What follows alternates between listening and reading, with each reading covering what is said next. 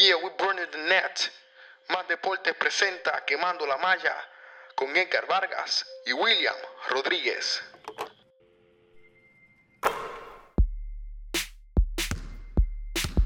Curry, way downtown. Bang! Bang! Oh, what a shot from Curry! Gets it to LeBron for three for the win. Yes! LeBron James at the buzzer! Sigue Barea con el yoyo. Van a doblar dos contra Barea. Va de tres. ¡Eh! ¡Chale! Barea contra dos.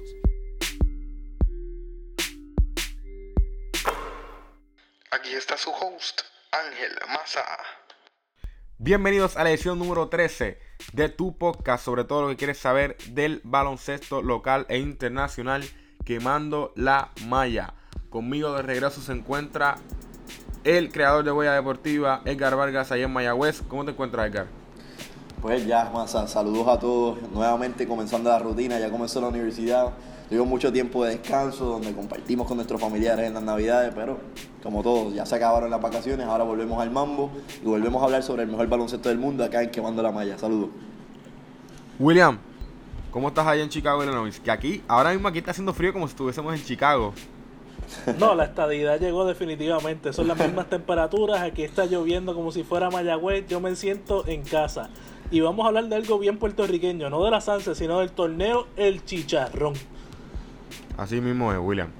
Pero primero vamos a hablar de la noticia que salió ayer, que son los starters para el Juego de Estrella del 2017. Para el este se encuentra el guard Kyrie Irving, el guard Dimar de Rosan y en el frontcourt Giannis Antetokounmpo, LeBron James, Jimmy Butler. En la, en la conferencia del oeste se encuentran los guards Stephen Curry y James Harden y en el frontcourt se encuentra Kawhi Leonard, Kevin Durant y Anthony Davis. Y Sasa William. Ah, triste, estamos tristes, estamos tristes. William, ¿qué piensas de estos starters? Estamos en mucha gente. Yo entiendo que, bueno, yo tengo problemas en el este simplemente con Kyrie Irving. Yo entiendo que la posición de Kyrie Irving se le pudo haber dado a Isaiah Thomas. Él definitivamente va a ser una reserva en el juego de estrella. Pero Isaiah Thomas está teniendo tremendo año. Está poniendo a Boston otra vez en el mapa. Todavía le hace falta dos o tres piezas a Boston para llegar a competir con Cleveland. Pero Isaiah Thomas definitivamente es la piedra angular de ese equipo. Yo entiendo que Isaiah Thomas debió de haber entrado como starter. Y en el oeste, este. El tener a Stephen Curry, y esto fue un debate que yo llevo desde anoche con algunas de mis amistades por Facebook. Stephen Curry hasta ahora, y por lo que me han tratado de explicar mis amistades, es que es la cara de la NBA joven. Todos los chamaquitos quieren ser como Stephen Curry, pero para mí eso no es lo importante. Lo, que los, lo que a los fanáticos les gusta no debería ser el enfoque del All-Star Game, debería ser los mejores jugadores jugando contra los mejores jugadores de cada conferencia. Por eso yo digo que Ru- Russell Westbrook debió de haber entrado como guard, debió de haber sido el equipo viejo de Oklahoma. Eh, los dos guards, James Harden y Russell Westbrook, con Kevin Durant, con Kawhi Leonard llenando la posición de Joseph Felocha y Anthony Davis de centro. Edgar, Yo entiendo que voy más o menos por la misma línea de William en el este. Eh, estoy bastante satisfecho con lo que estoy viendo. Claro está, el caso de Kyrie Irving, entiendo que había jugadores que se lo merecían un poquito más. Yo pudiese dar hasta el mismo nombre de John Wall, Kyle Lowry, Isaiah Thomas, que entiendo que cualquiera de esos tres hubiese sido un mejor fit este año, porque no voy a restarlo. Kyrie Irving es mucho mejor jugador que, a veces, que esos jugadores. Pero este año esos jugadores han tenido una mejor campaña que el mismo Kyrie Irving. Entiendo que todos los demás picks en esos primeros cinco están bastante bien. Positivo ver a Giannis Antetokounmpo ya comenzando su primer All-Star Game. Y por último, en el oeste, una pena que esa zapachulia no esté. No, discúlpeme. No, es que eh, la- hablando en serio, no, aquí. El, estoy bastante satisfecho con lo que estoy viendo. Como dijiste, Stephen Curry, la figura de Stephen Curry es bastante mercadeable, tanto para el equipo como para la liga. Y es por esa razón que, que terminó con la gran cantidad de votos que tuvo. Ahora bien, Russell Westbrook tuvo una excelente campaña y todavía sigue teniéndola, que debe ser una línea para la reserva, pero por, por el momento no lo fue como el- no formó parte del quinteto titular. Ahora bien, me encantaría poder, vis- a poder haber visto a DeMarcus Cousins comenzando en la posición de centro. Era un muchacho que se la merecía esa posición, que la había luchado y que realmente lo quería. Este año lamentablemente optaron por Anthony Davis, que no es un mal fit, pero entiendo yo que DeMarcus Cousins se merecía eso mucho más este año que él. Pero una pregunta, Gary William. ¿Quién se merecía estar afuera del starting, del starting five? Más, este, Stephen Curry o Kyrie Irving. Stephen Curry sin lugar a duda. O sea, volvemos a la conversación de MVP. Ahora mismo los dos favoritos a MVP son Russell Westbrook y James Harden. Stephen Curry está en una posición número 15. Cuando tú vas al lado del este, pues sí, Kyrie Irving está siendo el point guard del equipo tras que campeón, que está número uno en la conferencia del este. Por eso no me pica tanto. Pero tú no ver a Russell Westbrook, que no tan solo estaba teniendo un triple double por uno, dos, tres, cuatro meses en la temporada, sino que también tiene un equipo que ya hemos discutido varias veces. No se supone que ni esté en los playoffs, está ahora mismo séptimo. No sé, o sea, para mí, Stephen Curry muchas veces, y esto es lo que lo han criticado también bastante, muchas veces él ha delegado a que Clay Thompson o Kevin Durant o otros jugadores tomen control del juego y él por eso los números de él no están tan altos. Él ha tomado un backseat en la mayoría de los juegos versus Russell Westbrook que está todas las noches dándote el 2000%, que por eso para mí debería de estar Russell Westbrook por encima de Stephen Curry, por eso me pica y me picará por el resto del año. Edgar. Yo entiendo que también Westbrook merecía ser ese, ese armador titular por parte de este equipo. Stephen Curry, aunque William está pintándolo como, como, como de esa manera, yo entiendo que Stephen Curry ha tenido un año bastante bueno. Lo único que no ha sido un año como lo que estábamos acostumbrados a ver y es que realmente no nos hace falta, no, tanto a él, nosotros no nos hace falta como a él no le hace falta tener un año como los tuvo hace varios años atrás. Este año tiene mucha más ayuda en términos ofensivos, no tiene que estar creando tanto, no tiene que estar tirando tanto como antes. Este año, como dice William, tuvo un step back, pues, pues es por esa razón que yo entiendo que Westbrook debería, tenía que ser una línea para el armador titular en, el, en la conferencia del oeste. Ok, de aquí vamos a pasar entonces a las reservas de los Stars quiero que cada uno me diga cuáles, cuáles son logs para hacer reservas que tienen que estar en la reserva. Un jugador que ustedes piensan que va a ser un All-Star Snob y no lo van a escoger. Y un Dark Horse para entrar. William. Para mí quien debería de entrar de cabeza, ya mencioné a Isaiah Thomas, pero también Joel Embiid debería ser eh, considerado para ser un rookie y una reserva en el All-Star. Definitivamente no creo que vayan a coger a DeMarcus Cousins de Marcus Cousins, a pesar de, que él es el centro más dominante en toda la liga. Siempre está la discusión de su de qué tan buen compañero él puede ser, cuánto él luce. Ya he recibido bastantes críticas por Twitter y por Facebook de que el baloncesto se ha movido lejos de los centros dominantes, lo cual yo estoy en total desacuerdo, pero aparentemente eso es lo que los fanáticos entienden.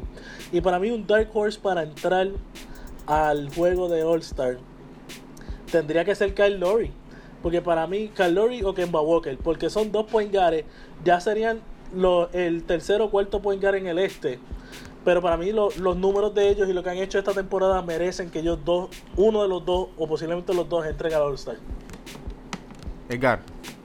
Yo por lo menos en el este entiendo que un Dark Horse pudiese ser Kristaps Porzingis. Este año Kristaps Porzingis ha demostrado que ha elevado su juego a otro nivel. Entiendo yo que pudiese darse el chance de entrar ahí entre las últimas posiciones para, la, en la conferencia del Este. También como dijo William, el caso de Joel Embiid, Joel Embiid está haciendo, está luciendo inmenso y está ahí, por lo menos en este, lo que va de, de años, en, el equipo de los Philadelphia 76 también ha lucido muy bien, así que eso deja mucho que hablar sobre este jugador.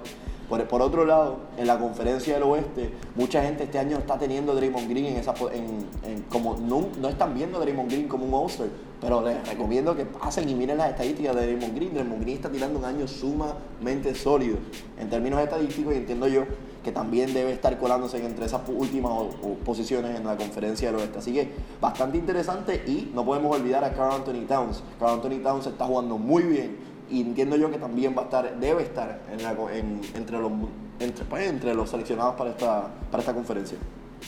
Háblenme de la falta, hablando de eso, William, que están diciendo que el juego se está moviendo fuera de los hombres grandes dominantes. De la falta de centros en los starters del All-Star. Bueno, entre comillas, porque si tú vas a analizar bien los starters, Anthony Davis es un centro. La gente lo cataloga, lo cataloga de power forward, pero su juego es de centro. Y pues Giannis Antetokounmpo tiene la altura del centro, pero en el este es más obvio de que no hay ni siquiera un forward, porque aunque LeBron James juega power forward, esa no es su posición natural. Eh, es, como, como lo pongo de una manera bonita. es, como dije anteriormente, una posición errónea. No es que el baloncesto se está alejando de los centros naturales y los centros fuertes y alguien abajo el palo que te rebotee y ataque el canasto de espalda del canasto. El, lo que sucede es que hay más jugadores que están más desarrollados y son mejores en otras posiciones.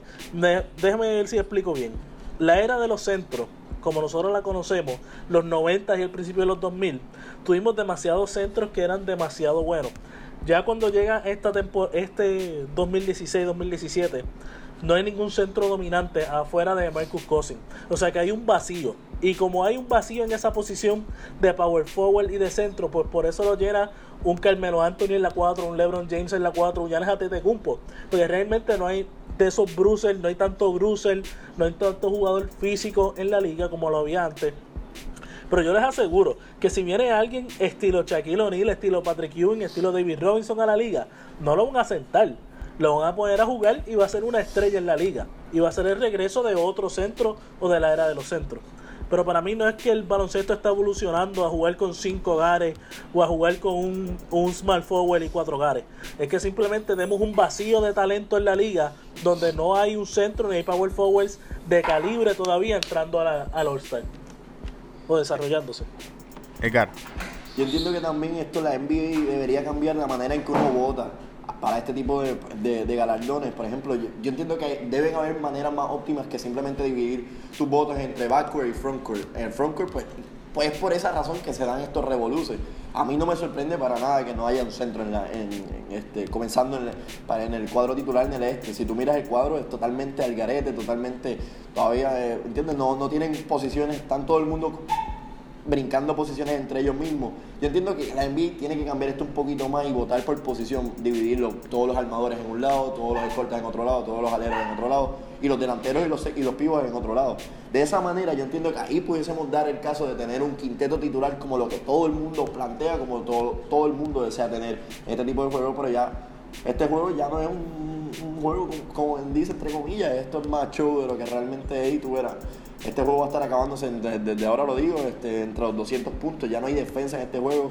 Primero se fue la defensa, ahora se están yendo los cuadros titulares. Esperemos, vamos a ver qué es lo próximo que se estará yendo en, en, esta, en este tipo de eventos. para mí, para mí hay una manera de arreglarlo. Vamos a hacerlo como el MLB. Quien gane el juego de estrellas tiene home court advantage en las finales. Olvídate del mejor récord en la liga, vámonos por el juego del All-Star. Y así arreglamos todos los problemas. Eso sería una buena decisión también. Entonces ahí entraría el problema de estar descansando a los jugadores demasiado. Ahí sí que Greg Popovich los descansará cada tres juegos. William. No, Greg Popovich se las va a inventar y Greg Popovich se va a molestar si la liga implementa esa, esa regla. Pero también sería ver que Greg Popovich, el único jugador que tendría que estar preocupándose sería por Kawhi Leonard. Y Greg Popovich también es una persona bien calculadora. Si yo puedo tener home court advantage en las finales, eso tiene un peso ridículo por encima de darle la ventaja al otro equipo o darle la ventaja al este, que tradicionalmente son equipos más débiles. Así que para mí, Greg Popovich se molestaría en el sentido de que tiene que sacrificar a su mejor jugador. Pero a largo plazo, que este es el maestro de ver las cosas dos o tres meses en el futuro y hasta años, yo creo que a él le gustaría. Y también a Doc Rivers y a todos los, dirigentes élites. Y Edgar, ¿tú estás de acuerdo con eso que dice William? Que para él el juego no es que no se está moviendo eh, aparte de los centros, que simplemente no ha llegado a un centro así de dominante.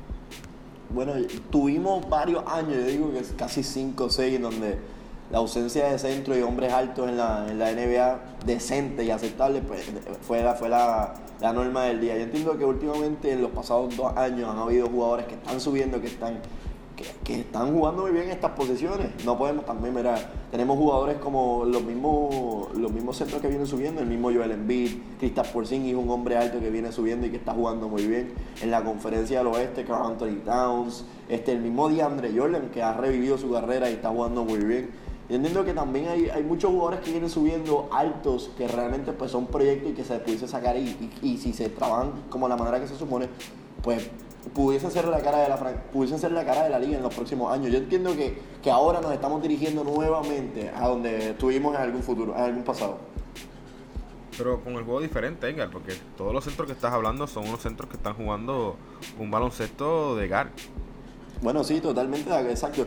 Es que ya el baloncesto ha cambiado en todas las partes del mundo, ¿entiendes? Ya no- el Pues baloncesto ahí ya es que de cancha-. En el sentido, bueno, claro, en el sentido de que el baloncesto ha cambiado por completo.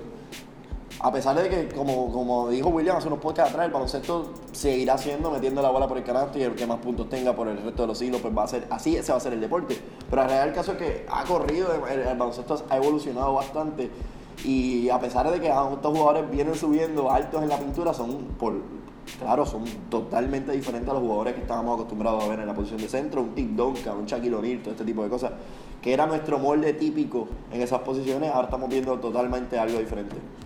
No solamente en la posición de centro, lo estamos viendo en todas las posiciones. Cuando tú me ibas a decir que un armador iba a hacer triple dobles todas las noches. Eh, eh, estamos viendo esos, esos fenómenos que ahora mismo en el baloncesto pues, están ocurriendo. Por eso mismo es que yo pienso que también la NBA está haciendo el bowling así, de esa manera. Porque ya las posiciones son líneas bien finitas entre cada uno. Sí, va a llegar un, va a llegar un momento en que las, las posiciones las van a eliminar por completo. Bueno, ¿Estás de acuerdo, William? Yo entiendo que no, tú siempre vas a necesitar sacar los roles de cada persona. Tú vas a necesitar quién va a ser tu playmaker, tú vas a necesitar quién va a ser tu jugador defensivo específicamente, quiénes van a ser los dos jugadores que van a estar reboteando y quiénes van a cortar por el medio. Sí, que los centros de hoy día tengan una arma adicional. No les resta que Kristaps Porzingis, que Joel Embiid, que Anthony Davis, que todos estos centros de hoy día se están buenos, se están dando a conocer no por su tiro a larga distancia, se están dando a conocer porque rebotean, porque dan tapones, porque atacan fuerte abajo del palo y juegan de espalda al canasto igual de bien que de frente al canasto. A lo mejor Tim Duncan no tenía una, esa arma, pero no, Dirk Nowitzki sí la tenía. Y Dirk Nowitzki es el molde, es el prototipo que estamos viendo de centro y de power forward hoy día. Pero eso no le resta que Nowitzki reboteaba, Nowitzki defendía y Nowitzki daba tapones. Simplemente estamos viendo una liga donde los centros tienen una arma adicional. Pero para mí los centros y los power forward, su misión principal sigue siendo rebotear, la- el, rebotear el balón, darle el playmaker, o si tú mismo eres el playmaker, como en el caso de Anthony Davis varias veces, pues síguelo tú, ataca el canasto. Y cuando estemos jugando a mitad de cancha, si puedes salir la línea 3 y tomar tu triple, pero también te puedes ver en un high-low, o te puedes ver posteado de espalda del canasto. Yo entiendo que es que, le estamos, que ellos tienen desarrollada una arma adicional, pero que no le quita a que estos jugadores juegan bastante bien de espalda del canasto y su misión principal sigue siendo rebotear y, se, y atacar el canasto cerca, cerca de espalda o de frente al canasto. Bueno, William, entonces vamos a pasar a un centro que ahora mismo está liderando su equipo, un récord de 6 y 2 en enero. Estamos hablando de Joel Embiid a los Philadelphia 76ers. William, ¿cómo estás viendo este equipo y este gran jugador? Yo estoy viendo que Filadelfia está en paso a crecer como nosotros lo hemos pronosticado al principio de la temporada con los Power Rankings y está por lo menos a mí volando mi expectativa. Yo sabía que Joel Embiid iba a ser bueno y como he mencionado anteriormente, el tipo tuvo tres años para estudiar el juego y desarrollar su juego de acuerdo a la NBA. Pero los Sixers, aunque tienen 14 y 26, están demostrando que están aquí para quedarse. Mi único problema con Filadelfia no es Joel Embiid. Es lo que están haciendo con otro gran centro que es Nerlens Noel. Le están dando los minutos que deberían de darle a Nerlens Noel a Erson Ilyasova. Y aquí es donde yo voy a destruir este argumento de que el juego del baloncesto ha cambiado. Si el juego del baloncesto hubiera cambiado de verdad, Erson Ilyasova sería un All-Star. Porque él es una persona alta, un centro alto, que no rebotea, pero tiene un buen tiro de tres. De acuerdo a las estadísticas y de acuerdo a los fanáticos, él no es All-Star, él es un buen role player, pero él no es material para cargar tu equipo y ser una franquicia.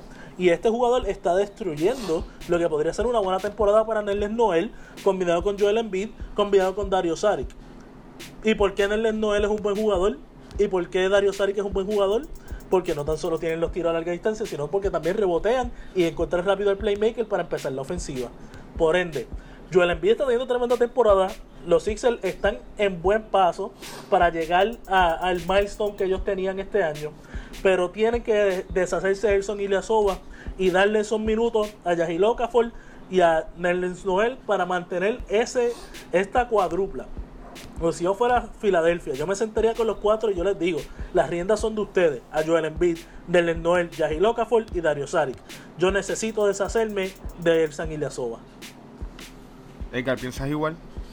Yo, fíjate, habría que salir de Ersan Ilyasova, Pero yo entiendo que también tú necesitas tener veteranos en este equipo como lo que es Idiasoba. Idiasoba ha corrido bastante equipo en esta liga y ha sabido lo que es ganar en, en esta liga también. Eso, eso es bastante positivo en un equipo que, que contiene tantos jugadores jóvenes como es el Philadelphia.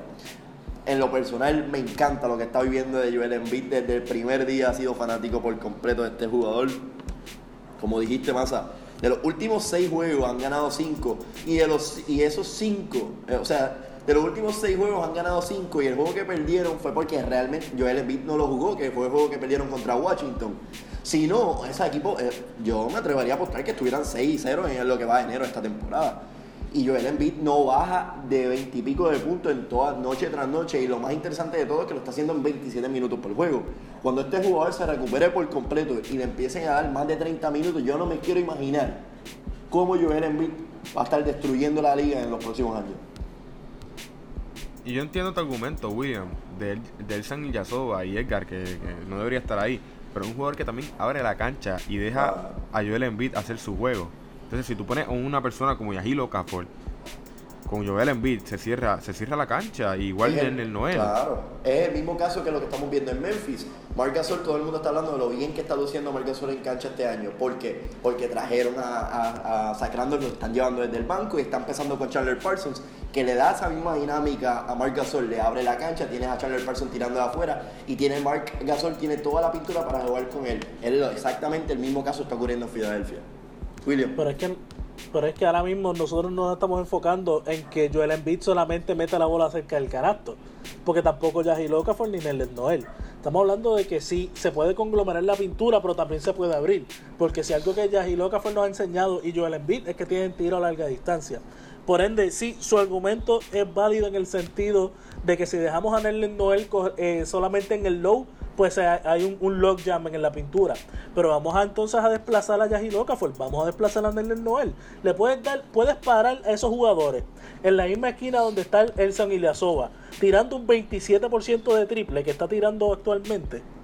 Y va a ser igual o mejor trabajo, porque en vez de tomar los tiros malos, ellos van a aguantar la bola y van a poder encontrar a Joel Embiid en el low post o van a poder entonces subir y resetear el canasto. O pueden hacer la opción famosa de tirarle el balón y yo les aseguro que va a ser mejor un mejor juego de lo que está haciendo ahora mismo Erson Ilyasova. A mí no me convence. Ustedes quieren desarrollar jugadores jóvenes, tienen que darle las opciones de crecer. Tienen que darle la opción a Nerlens Noel de desarrollar ese tiro a larga distancia. Tienen que darle la confianza a Yahil Okafor de tomar esos tiros a larga distancia. No dárselo a un veterano que ha brincado por equipo y equipo. Y sí tiene veteranía, entre comillas, porque ha estado en muchos equipos. Pero no han sido equipos que han llegado a las finales. Ni han sido equipos que han desarrollado un, un deep playoff run. Estamos hablando de equipos que han sido buenos, entre comillas, de que han tenido récord ganadores. Pero para mí, mejor experiencia, y me sorprende que ahora mismo eh, Edgar no lo ha mencionado. Prefiero tener a Sergio Rodríguez, prefiero tener a Gares, a Jerry Bayless, hogares internacionales, hogares que sí han tenido la experiencia de llegar a finales y darle ese tipo de crecimiento a los jugadores nuevos darle ese tipo de experiencia. No necesariamente tiene que ser un jugador en su posición. Puede ser un jugador con una experiencia de verdad ganadora en diferentes niveles que les diga, así es como se bate el cobre.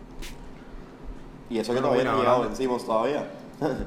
Cuando llegue vencimos, ¿cómo va a ser eso? Interesante. Eso mismo- eh, de eso mismo le iba a hablar ahora, le iba a hablar ahora que hablando de desarrollar jugadores jóvenes Ben Simmons se está tirando tweets y fotitos como que está cerca y cuál, cuál tú crees William que va a ser el impacto de Ben Simmons en este Ben equipo Simmons, Ben Simmons, y aquí se va a poner la cosa muy interesante.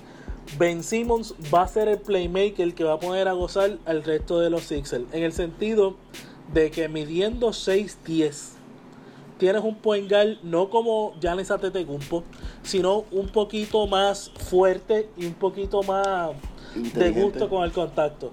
Más inteligente. O sea que ahora vamos a ver un, un Filadelfia que va a tener todos sus cañones por primera vez en la temporada. Se espera que Ben Simmons regrese, si no entonces dentro de las próximas semanas, después, definitivamente después del All-Star Game. Pero para mí el impacto de Ben Simmons va a ser que por fin, por fin, por fin, los fanáticos de Filadelfia van a decir, tenemos un equipo completo. Ya lo que nos falta es conseguir tiradores y se acabó.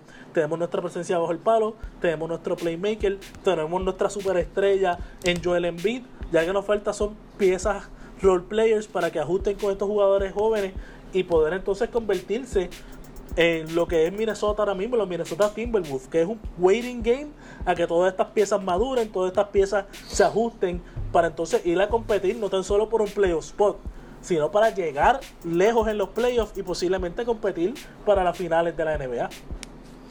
Sí, con todo y eso veo este equipo. Ya con Ben Simmons veo un equipo que está más completo que el equipo de Minnesota. Pero también yo, entiendo, yo también entiendo que hay que tomar esto con pinza. También hay que ser bien cuidadoso. El cuerpo técnico de Filadelfia tiene que ser bien cuidadoso en la manera que trabajan todo esto. Tú vas a tener un jugador que le vas a dar mucha confianza, le vas a dar muchos minutos de juego, pero también tú tienes que ver que tu equipo está ganando ahora mismo, ¿entiendes? Tienes que, ser, tienes que ser bien cuidadoso cuando empezar a darle minutos a Ben Simmons, cuándo hacerlo, cómo hacerlo y en qué momento del juego hacerlo también. Ahora mismo Sergio Rodríguez está luciendo inmenso. Entonces tú me vas a decir, me vas a llevar a Sergio Rodríguez al banco y le vas a dar la bola por completo y le vas a decir, Sergio, gracias por todo lo que hiciste durante toda la temporada, ahora este es el equipo de Ben. Eso yo entiendo que sería una falta de respeto. Por tal razón, bien cuidadoso, tiene que ser bien cuidadoso el cuerpo técnico de cómo lo trabaja. Y yo en lo personal, yo, Edgar Vargas, yo tiraría y no jugaría Ben Simmons, no, no lo jugaría en toda la temporada y lo empezaría desde cero en la próxima temporada. Así puede ser novato del año, así puede ser bastantes cosas. Yo lo esperaría ya. Pero hay que ver cómo lo, cómo desenvuelve. Porque ahora mismo muy difícil de que entren a, a la, a lo- a postemporada, de que empieza en, empieza en la próxima temporada con él desde cero. Eso es lo que yo trataría de hacer. Pero quizás lo- lo- el cuerpo técnico tenga otra visión. Veremos a ver cómo lo resuelve. bueno. Ahora vamos a hablar del juego del lunes. En el día de Martin Luther, Ti- de Martin Luther King. Cuando los Warriors le ganaron 126 a 91 a los Cleveland Cavaliers. Quiero que me den cuál ustedes piensan que es la perspectiva de los Warriors y de Cleveland sobre este juego. ¿Qué impacto va a tener en cada equipo? William. Ok, voy a poner el sombrerito de Steve Kerr. Coño, gané el juego que tenía que ganar. Ya Cleveland me había ganado el día de Navidad. Yo necesito probarle a, me necesito probar a mí mismo como técnico. Este equipo necesita probarse que nosotros podemos todavía competir con Cleveland. Que nosotros no desperdiciamos todas las piezas que desperdiciamos para traer a Kevin Durant. Para entonces estar metido en un boquete y que ellos no ganaran la serie 2 a 0 ya ganamos. Eh, tenemos el mejor récord ahora mismo de la liga. Estamos bien en el oeste. Esto es un bu- buen boost de confianza. Yo llevo perdiendo los últimos cuatro juegos. O sea que este juego, si yo no lo ganaba, yo iba a perder cinco juegos en hilo y iba a estar metido en un lío. Así que fue un juego de, respi- de meditación. Un juego que necesitaba ganar Golden State. Ganaran por uno, ganaran por 30. El juego tenían que ganarlo. Y hasta cierto punto, ahora la serie está uno a uno. Y ellos solamente se van a encontrar en las finales. Pero Golden State, de perder este juego, era, era difícil tú entonces tragarte más aún el tú dejar ir a Andrew Bogut, dejar ir a Leandro Barbosa, dejar ir a tu banco para traer a Kevin Durant. Porque te estás probando a ti mismo, si perdían este juego, de que no tenían las piezas necesarias ni el talento necesario para ganarle a los campeones. Ahora, si yo soy Tyron Lue, yo estoy pensando, la serie está uno a uno. Yo de cualquier manera estoy descansando mis jugadores. Yo tengo un par de jugadores lesionados. No estoy con mi rotación completa. Yo estoy esperando y guardando porque realmente yo también tengo mejor récord en el este. Y nadie me lo va a quitar. Así que yo puedo vivir con esta derrota. Yo lo que necesito hacer es seguir integrando a Kyle Cover en mi ofensiva. Necesito seguir cuajando las piezas. Y nos vemos en las finales. Yo no tengo un plazo, di- un, tra- un trayecto difícil para llegar a las finales. Yo soy Cleveland. A mí nadie fuera de Toronto me asusta. Y a Toronto lo más seguro lo elimina Boston. Así que yo tengo, yo puedo poner el carro en cruise control y llegar a las finales. Golden State se tiene que matar con San Antonio. Se tiene que matar con Houston. Se tiene que matar con dos o tres equipos en el oeste que no están nada de fácil. Yo puedo vivir con esta derrota. Vamos a ver cómo yo sigo bregando con mi equipo y mis ajustes. Y nos vemos en las finales Golden State. Si es que ustedes llegan, porque yo voy a llegar de cabeza. Edgar. Yo digo que, como dice William, eh, era una victoria, era, era un juego vital para, yo digo, para, para los Warriors. Y en el sentido de que perdieron, bueno, o la liga hizo que este equipo perdiera el día de Navidad cuando todo el mundo lo estaba viendo y todo el mundo esperaba una victoria ante, ante los Cleveland, Cavaliers. La real caso es que estos dos equipos se han enfrentado dos veces en la temporada y los dos juegos que se han enfrentado Golden State ha dominado 6 de los 8 parciales que han disputado. Ahora bien, el equipo de Golden State está mucho, pero mucho más superior que el equipo de Cleveland. Lo que pasa es que en el primer juego pues no supieron cerrarlo.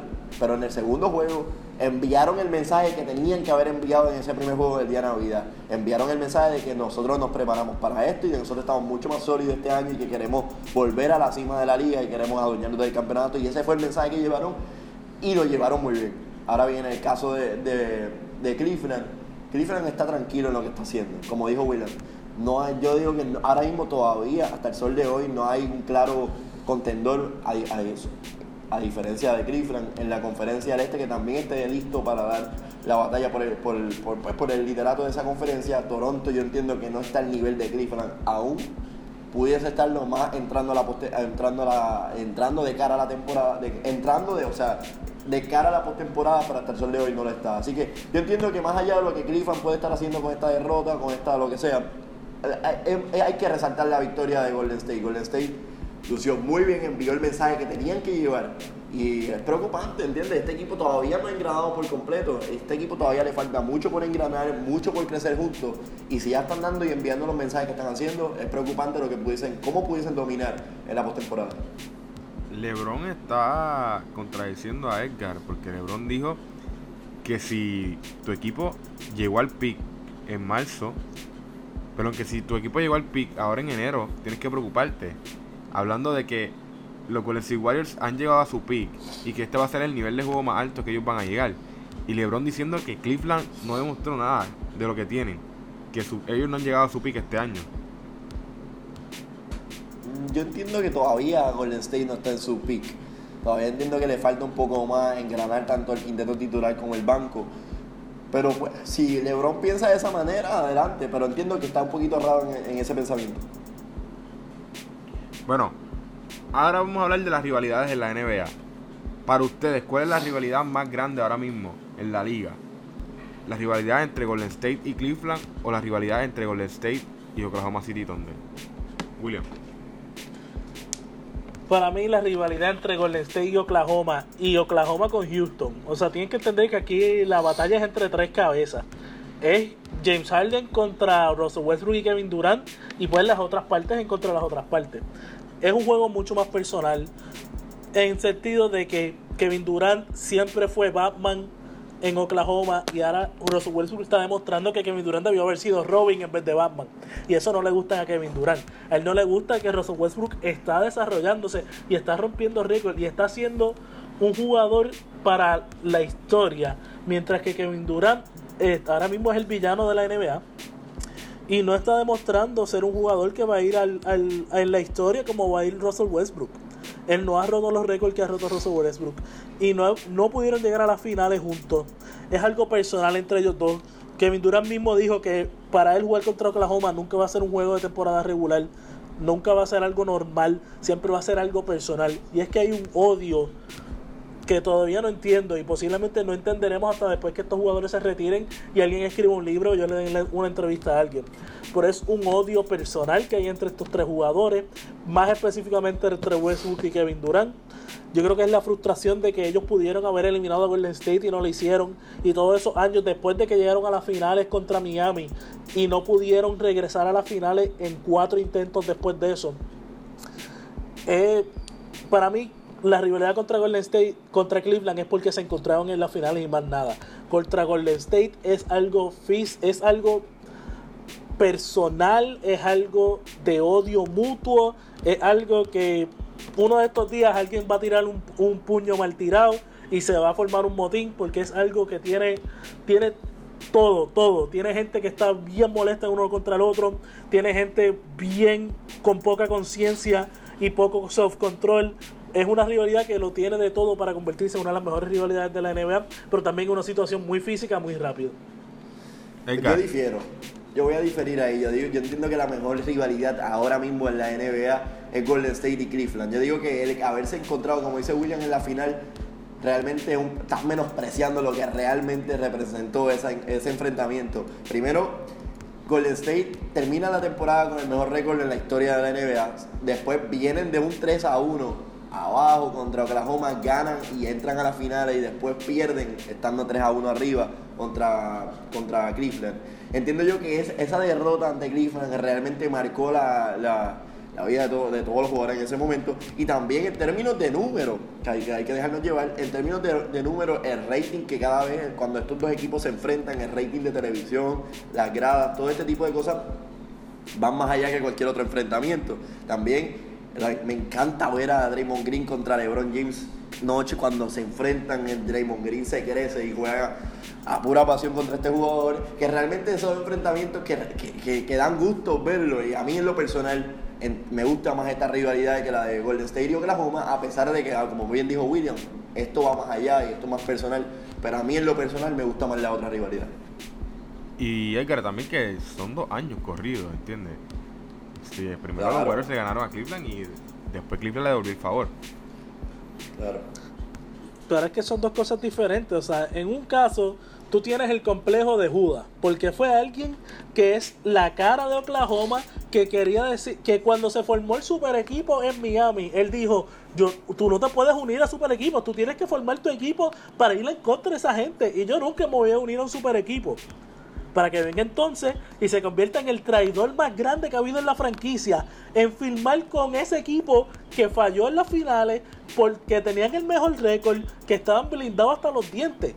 Para que entonces tú pegues a hablar bobería diciendo que no, este Westbrook estaba bien con que yo me fuera. Para que Westbrook al otro día dijera que no, que tú- ustedes no han hablado.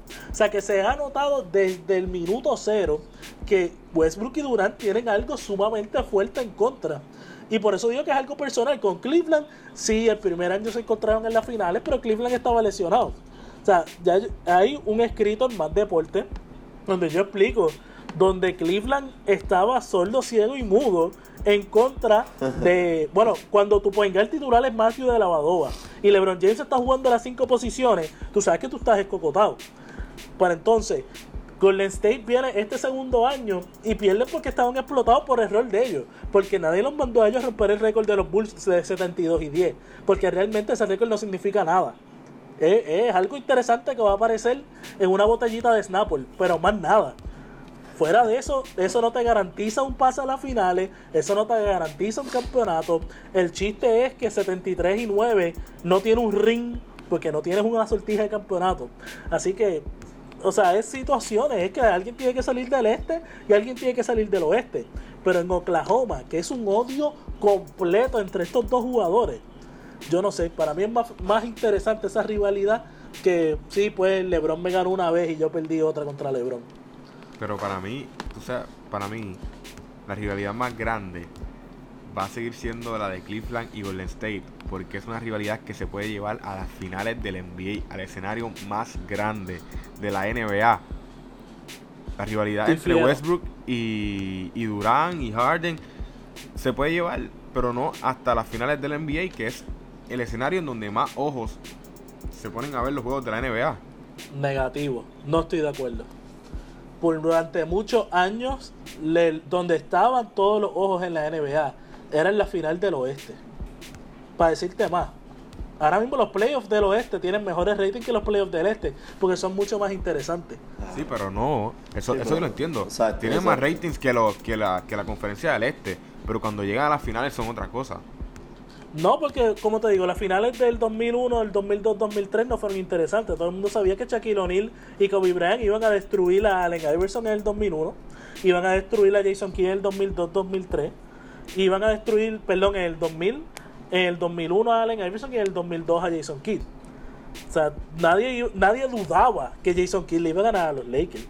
Pero sí estaba en duda quién iba a llegar a las finales. Porque era o Sacramento contra los Lakers, o San Antonio contra los Lakers. Dallas contra Sacramento también era una buena serie. San Antonio y Sacramento. Nadie sabía quién iba a salir del oeste. Los favoritos eran los Lakers. Pero del este, nadie- todo el mundo sabía que en el este nadie iba a quedar campeón.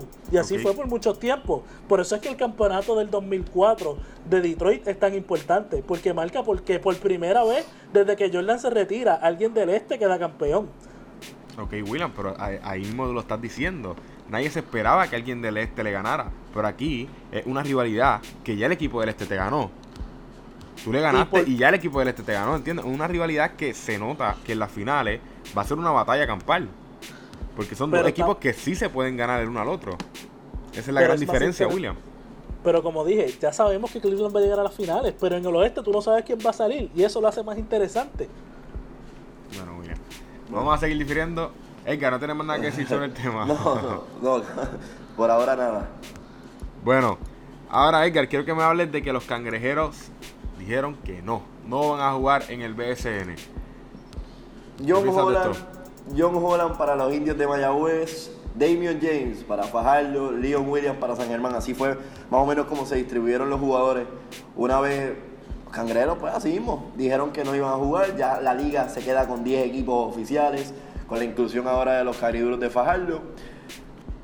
Yo entiendo que es una franquicia que tiene que estar año tras año en la liga, una franquicia rica en historia, que realmente pues, ha dado mucho de qué hablar para nuestro baloncesto superior nacional. Una pena que no puedan jugar cuando el año que viene, cuando el año pasado habían hecho muy buenas movidas y muy buenas cosas, tratando de, de estructurar a la franquicia. Lamentablemente pues las pérdidas fueron más que las ganancias y lo- el apoderado Ariel dijo que no. Pero este año ya lo dijeron que no. Larry Ayuso dentro del equipo que tenían Santurce, Larry Ayuso terminó en Guayama, Cristian Dalmau en Humacao, Ángel Ayala en Fajardo, Yudel Pérez el cubano en Quebradillas. De los únicos jugadores de, que- de Santurce que no, que no fueron seleccionados en el sorteo del pote que tiran una vez un equipo dice que no va a jugar fue Kevin Hamilton y Joel Gilberini. Esos fueron los únicos dos jugadores que no fueron seleccionados. Así que bastante triste para nuestro baloncesto superior nacional. Ya con la baja de Santurce se cuadra a 10 la cantidad de equipos que van a estar compitiendo en la próxima campaña. Así que va a estar bien interesante el baloncesto superior nacional, Manzón. William, A esto le tienes que añadir la situación de que los Atléticos de San Germán eh, todavía no han podido conseguir un comprador. Se le negó a los Atléticos de San Germán tener el receso esta temporada, porque entonces iba a bajar el número a nueve equipos para el BSN, que es lamentable. El señor Ito Vargas todavía está buscando a alguien que compre o finalizar la negociación de los indios de Mayagüez.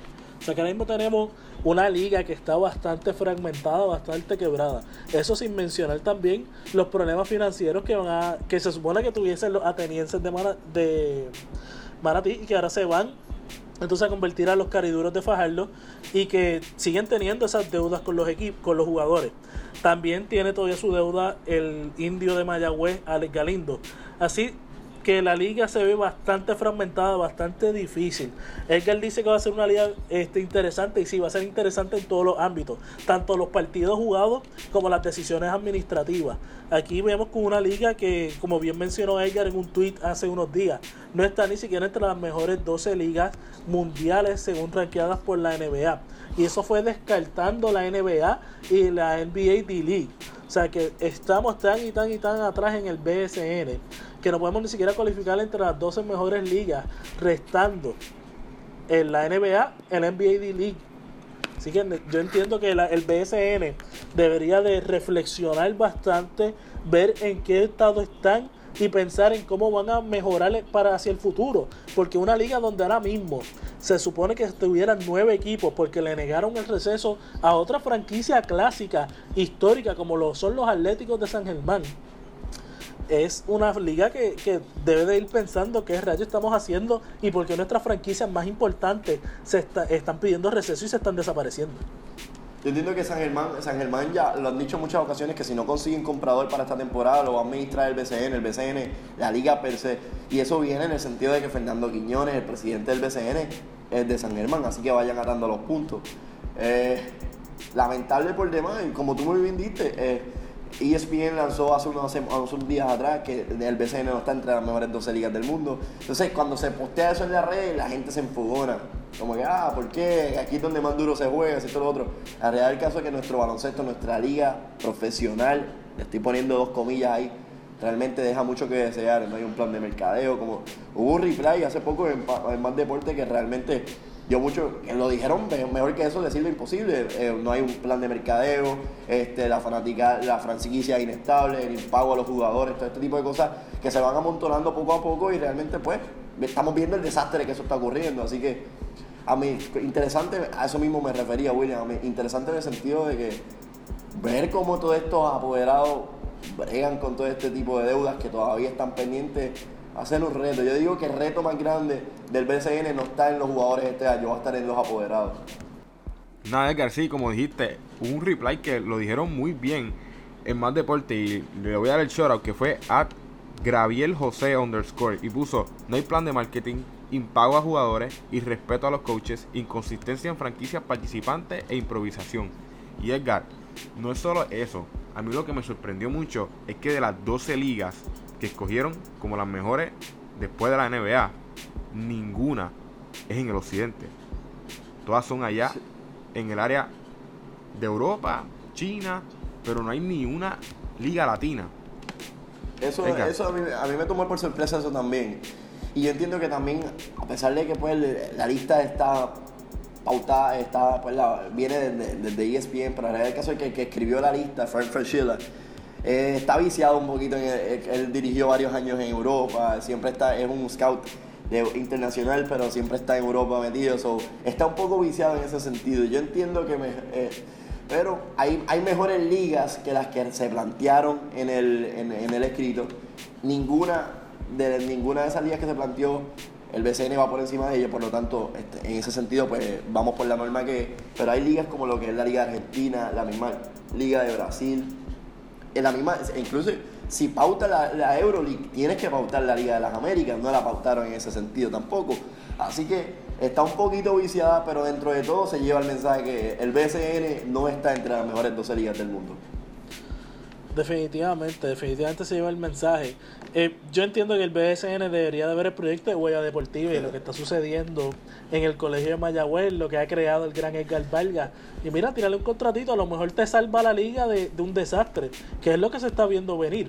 Si los atléticos se recesan, si los indios de Mayagüez no pueden conseguir que Ito Vargas pueda venderle la franquicia a alguien y también recesan, bajas la cantidad de equipos a 8. No, y exactamente Vas como por encima- que coger gente joven, que sepa de mercadeo. Eso es lo importante. Y quién mejor que Carvaga, que es parte de, de No, más van, van a tener que tirar un par de contratos porque somos un grupo bien grande lo que estamos bregando en, en Huella Deportiva. Que no, Chacho, sí.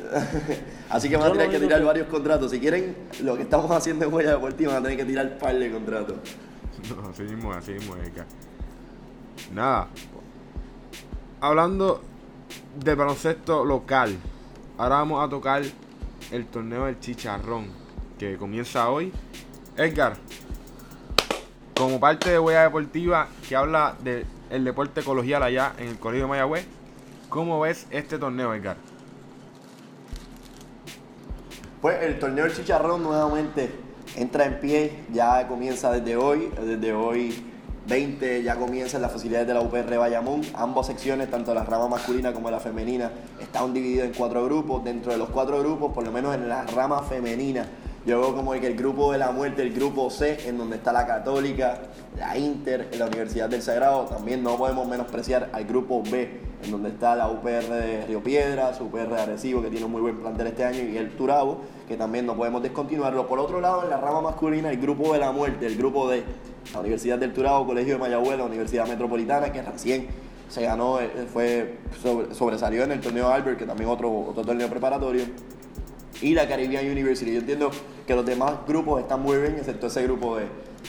Interesante por demás lo que vamos a estar viendo allá en la facilidad de la UPR Bayamón. Mi pronóstico, Masa, apúntenos desde hoy en todas sus libretas, en todas sus agendas, la final para el Chicharrón o también para la Liga Atlética Interuniversitaria, UPI y Colegio. Entiendo que son, son los dos planteles más sólidos de esta temporada. Todos los demás están más, por lo menos en la, en la rama en la rama masculina, en la rama femenina, pues yo entiendo que hay diferentes variantes, pero la- las Juanas deben estar ahí sin lugar a dudas.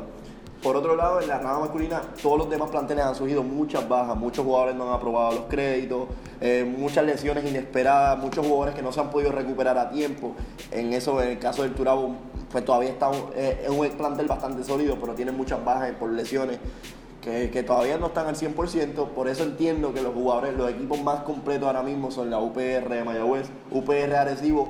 Sería interesante y sería buenísimo que se viva un clásico de clásicos, una serie final en un ambiente un escenario como ese, así que esperemos, esperemos, masa. William, En el baloncesto femenino, yo les puedo decir una cosa. Río Piedra no se esperaba que ganara el torneo Coach Albert. Río Piedra ganó por encima de la UPR de la Católica. La Católica ahora mismo está jugando sin la jugadora Geraldine y sin Coco, que son dos bajas bastante fuertes. Se quedan solamente dos o tres jugadoras veteranas dentro de la Católica. Por parte de la Inter se rumora que la jugadora franquicia, o mejor dicho, la centro del equipo, Afrabel, la jugadora dominicana, no tiene visa de estudiante y no va a regresar hacia la Inter. Así que se abre un poquito más el panorama en la Liga Mangual. En la Liga Cosme va a ser todavía de la UPR Bayamón, siempre ha sido. Así que yo entiendo que va a ser una final otra vez Colegio Bayamón. Lo único que puede que, que limite a Bayamón sería Río Piedra, que Río Piedra tenga un, un buen torneo. Vamos a ver qué sucede durante el chicharrón. Y yo entiendo que de la rama masculina sí se puede ver una final Río Piedras Mayagüez fácilmente. Pero de la rama femenina la única constante es el colegio Mayagüez. En entrevista con Más Deporte, el dirigente Franklin Román aseguró que todas las jugadoras están listas para aprobando créditos y todas están libres de lesiones, están listas para otro buen torneo y que definitivamente la marca o el, o la línea, como dice Edgar, es quedar número uno en el torneo, en la Liga Mangual, ya que este año no va a ser por récord, sino va a ser por goal average No. que se van a decidir Sí, que se van a decidir las posiciones. Así que va a llevarse el primer re- eh, la primera posición, o va a ser la meta, y va a ser primer- la primera posición y llegar a las finales nuevamente, según Franklin Roman. A mí, interesante por demás, en el caso de la rama femenina, mencionaste el caso de la UPR Río Piedra. Es un equipo bien interesante la- de cara entrando a esta temporada. Tuvo muchas bajas significativas en la temporada muerta, muchas jugadoras culminaron participación, muchas jugadoras importantes en ese plantel se le fueron del equipo. En el caso de Trixia Rosario, que era su armadora, que era una de las mejores jugadoras que tenía. También la centro, que no me acuerdo ahora mismo el nombre, pero también se le fue, no va a estar jugando con ella. Entonces era un equipo bien diferente a lo que estábamos acostumbrados, pero tanto Jorge Otero ha ido poco a poco llevándolo y han lucido muy bien. Tuvieron, se, se impusieron por encima de la Católica en el, en el Albert. Entiendo que aún no están en el nivel de Bayamón en la conferencia con día, pero es bien interesante el que no se hayan caído y se hayan mantenido el mismo o, al- un poquito más arriba de lo que realmente estuvieron el año pasado, no contando con figuras importantes como lo que eran las que acabo de mencionar. Bueno, Edgar y William, díganme dos jugadoras de impacto ahora mismo que van a, que se van a ver y se va, y van a dejar de qué hablar en este torneo del chicharrón. Bueno, te voy a decir tres. Y las tres son de Río Piedra, de Bayamón, ya que es el último año de Negré, Yamilé y la Poingal, que el año pasado no jugó y este año viene con ganas de llevarse ese campeonato. Rosailari Armesto, mejor conocido como Lali. Estas tres jugadoras entraron y querían irse con cuatro campeonatos de la LAI. Lamentablemente llegaron a dos, ya que el año pasado el Colegio de Mayagüez se impuso. Y este es entonces el último año que ellas tienen para por lo menos irse de 4-3. Así que yo entiendo que esas tres jugadoras van a hacer hasta lo imposible por Jerry Batista para llevarse ese campeonato. Y por eso yo digo que van a llegar a las finales y va a ser una liga, una finales para la historia. Edgar, Pon nombre y apellido, apúntelo donde sea que puedan apuntarlo. Hilary Martínez de las Juanas del Colegio de Mayagüez. Échenle un vistazo a esta jugadora para que ustedes vean lo que realmente ella trae a cancha. Yo nunca había visto, te soy bien, te soy bien sincero, Massa, yo nunca había visto una jugadora del calibre de Hillary. Y lo que, está, lo que he estado viendo tanto en la temporada pasada como lo, lo que vi en la serie final contra Bayamón, lo que he visto en la pretemporada cuando viajé con ella en la NCAA, realmente impresionante. Esta jugadora viene más ready que nunca. Por darte otro nombre de, de otra posible candidata, la misma jugadora este, la Yamile Quiñones. Yamile Quiñones de la UPR Bayamón realmente es un- un- una jugadora bien importante para las aspiraciones de la UPR. Así que estas dos jugadoras apúntenlas muy bien, pero dése un vistazo allá en el chicharrón. Por otro lado, en la rama masculina hay que hablar sobre esto. Alexis Parrilla del Colegio de Mayagüez, bastante interesante. Por otro lado, en la UPR Río Piedras, Carmelo Betancourt o Josué Erazo. Y hay varios jugadores, hay muchos jugadores importantes en, las distintos, en los distintos planteles, así que bastante reñida lo que vamos a estar viendo tanto en la rama masculina como en la femenina. y Edgar, háblame de rookie Luis López. Rookie Sensation, eh, realmente otro nivel. Lo que hemos visto de López en la pretemporada, en las prácticas, ha sido estupendo. Es un jugador que anota muy fácil. eh, la, la- la ofensiva le entra demasiado de fácil. Viene, puede venir del banco, puede comenzar. Aún no sabemos qué rol cómo lo va a estar utilizando el, coach Don Ruiz, pero de que puede hacer ambos roles, muy bien lo puede hacer. Por lo menos en la NCAA en su pretemporada vino del banco y aportó minutos en grande, no cerró juego, tuvo sangre fría, demostrándolo en su primer año de elegibilidad. Este jugador viene enfocado, quiere volver de nuevo a la selección nacional luego que el año pasado no estuvo, quiere formar parte del mundial ahora en Egipto, así que está bien enfocado y, y, y bien centrado en lo que realmente quiere Luis López. Y lo más positivo de todo, pues, es que está vistiendo el verde y blanco. bueno, ya saben que la cobertura del torneo Chicharrón de parte del Colegio Mayagüez la podrán encontrar en Huella Deportiva y de parte de todos los equipos la pueden encontrar en Más Deportes PUR en Twitter. Bueno, ahora pasamos del baloncesto colegial acá en Puerto Rico y volvemos a la NBA con una noticia lamentable que es que Chris Paul estará fuera de acción de 6 a 8 semanas con una lesión en el dedo pulgar. Eh, William, ¿qué impacto va a tener esta lesión de Chris Paul en este equipo de los Clippers que empezó la campaña espectacular y de momento empezaron a bajar, a bajar y ahora este cantazo, ¿cómo los ves?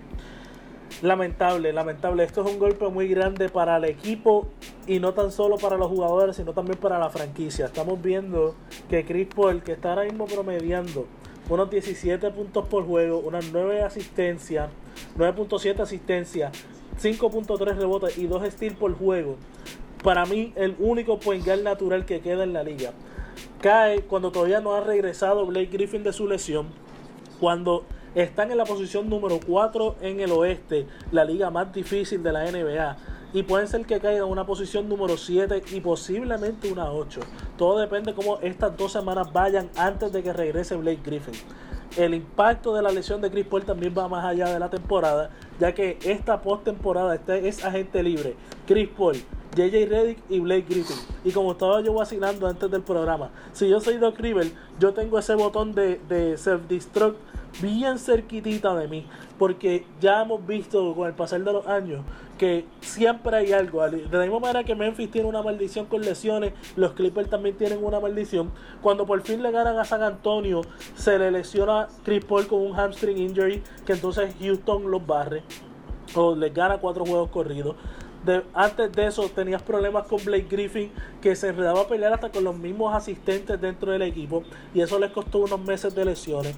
Estamos viendo como poquito a poquito los Clippers aparentan haber llegado a su tope y no van a poder llegar más allá de una segunda ronda de los playoffs.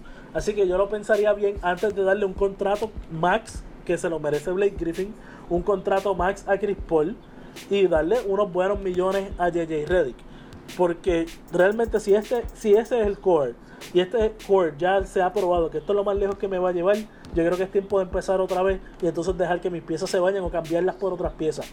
Pero a la misma vez, si resulta que los Clippers sobreviven estas dos semanas y Blake Griffin viene igual o mejor que, que la temporada pasada y llegan después de la segunda ronda de los playoffs, yo creo que firman a todos y se pueden quedar en los Clippers con su core y pueden entonces a lo mejor buscarse un mejor point guard backup que Raymond Felton y buscar más ayuda en el small forward que es lo que le hace falta.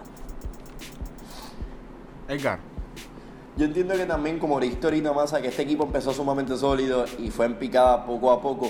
La realidad del caso es que este equipo, 8 de sus 15 jugadores están por encima de los 30 años de edad. La temporada de NBA son 82 juegos, una temporada de las más largas, yo creo que la, la temporada, sí, sin lugar a dudas, es la temporada más larga de cualquier liga del baloncesto del mundo. Por tal razón, el tú mantener tu nivel de juego siendo un equipo veterano, un equipo viejo, entre comillas, pues realmente es bien difícil para ellos. Ahora bien, tienen la baja de Chris Paul de 6 a 8 semanas fuera Ahora tiene que Austin Rivers dar el paso al frente y empezar a dar minutos de calidad como, como estamos acostumbrados a este jugador. Entiendo que todavía no es cuestión de, tocar el botón de pánico, todavía tiene mucho break, todavía faltan muchos juegos por, por, por jugarse. Por tal razón, este equipo, si está saludable, si está saludable para la postemporada, como dijo William, realmente va a ser bien, bien, bien difícil vencerlo, tanto a ellos como Memphis. Son dos equipos que han tenido muy, mucha mala suerte por los pasados años en la postemporada. Realmente me encantaría que tanto los Memphis como los Clippers pues, pudiesen dar ese palo y estar todos saludables y estar todos peleando por lo que realmente quieren, que sin lugar a dudas es el campeonato. Bueno, ahora vamos a pasar al segmento del MVP de la semana. Edgar, ¿a quién tienes de MVP esta semana? se me hizo bien difícil sobre si elegir a James Harden o a una nueva figura y me voy por la nueva figura por el efecto de la juventud. Ahorita estábamos hablando sobre lo lindo que es el baloncesto joven en el baloncesto de aquí de la live, hay que hablar sobre el baloncesto joven en la NBA y es el caso de Nikola Jokic. Nikola Jokic con 21 años de edad, 6'10 de estatura de los Denver Nuggets ha tirado una semana espectacular, espectacular en todos los sentidos, jugando grandes minutos, ha aportado en masa, contra Indiana hace un tiempo atrás, 22 puntos, 10 rebotes, 8 asistencias. Contra Orlando se tiró un juegazo, 30 puntos, 11 rebotes. Y el pasado martes contra los Lakers, 29 puntos, 15 rebotes. Y contra San Antonio, a pesar de la derrota, 104 por 118. El pasado jueves, 35 puntos y 12 rebotes, 2, bloqueos y 4 asistencias contra San Antonio. Ah, y tirando para un gran porcentaje de campo, 14-22. Así que este jugador tiene que ser el jugador de la semana para mí en más deportes. Ha lucido inmenso y poco a poco ha ido creando, no, hay creído, poco a poco ha ido creando nombre Nikola Jokic y ha demostrado que lo que hizo en el repechaje ella con Serbia no fue pura casualidad, sino que estuvo, es, algo que realmente pues, estaba en su arsenal. William. Ya mencionó Edgar a mi jugador de la semana. Yo voy a dejar de mencionar a Russell Westbrook porque para mí el MVP ya es de él. Yo simplemente voy a mencionar jugadores en este segmento que pueden ser un, una buena pelea para el número 2 y número 3, como lo ha hecho el Embiid. Es el único rookie desde Allen Iverson en promediar 20 puntos en un mes en un uniforme de los, de los Sixers. Y no tan solo eso, lo hizo para una marca de 5 y 0 en el mes de enero, desde el 11 de enero hasta el 18, ya que él no jugó contra los Washington Wizards el sábado 14 de enero y por eso perdieron. Pero es un jugador que está promediando no tan solo sus buenos 20 puntos por juego, sino que está reboteando durante ese stretch de 5 juegos. Promedió un double-double con 10.8 rebotes, 23.3 puntos. Tuvo 1.5 asistencia y 2.8 eh, bloqueos por juego. Muchos de esos blocks están ahora mismo disponibles en formato GIF para todos ustedes para seguir reposteando, ya que han sido tapones de respeto y tapones a, a centros, a gares, a todo el que se atreve a entrar a la pintura y tratar de retar a Joel Embiid. Así que yo entiendo que él es el MVP de esta semana y posiblemente, bueno, este jugador también ya está dado que debe de ser el rookie del año, pero también debería de ser uno de los pocos rookies que debe ganar el rookie del año y también debería de ser reserva en el All-Star Game. Bueno, gracias William. Y gracias Edgar, ya empezamos la cobertura del baloncesto universitario aquí en Puerto Rico. Gracias a todos ustedes por quedarse hasta el final con nosotros. William, ¿dónde te pueden conseguir en Twitter? At WillRod718, el gordito haciendo número uno con el campeonato de la NBA. Edgar, dame tu Twitter y el Twitter de Huella Deportiva. E Vargas Deportes, ese es mi Twitter personal, el Twitter de Huella Deportiva es Deportiva Huella, ahí vamos a estar cubriendo el torneo del Chicharrón. Eh, específicamente el 27 los invitamos a toda nuestra transmisión en vivo. Vamos a estar transmitiendo dos juegazos, Colegio, Colegio Inter en la rama femenina, en la rama masculina, Colegio y el Turabo. Ya estamos debidamente acreditados, así que vamos a estar cubriendo el, el deporte colegial en ese torneo. Y también los invitamos a más deporte para que nos sigan y estén pendientes de la cobertura de todos los demás equipos. Sí, apoyen los locales, apoyen a Huella Deportiva y también apoyen a Más Puerto Rico, que nos encontramos en todas las redes, a Más Puerto Rico en Twitter, perdón, en Twitter, en Instagram, en Facebook y nuestra página de deportes at más deportes PUR en Twitter. La pueden encontrar ahí y abrimos debate. William, Edgar y yo siempre estamos dispuestos a abrir el debate. Gracias por quedarse hasta el final con nosotros. Que tengan una linda semana y que mientras tanto sigan quemando la malla.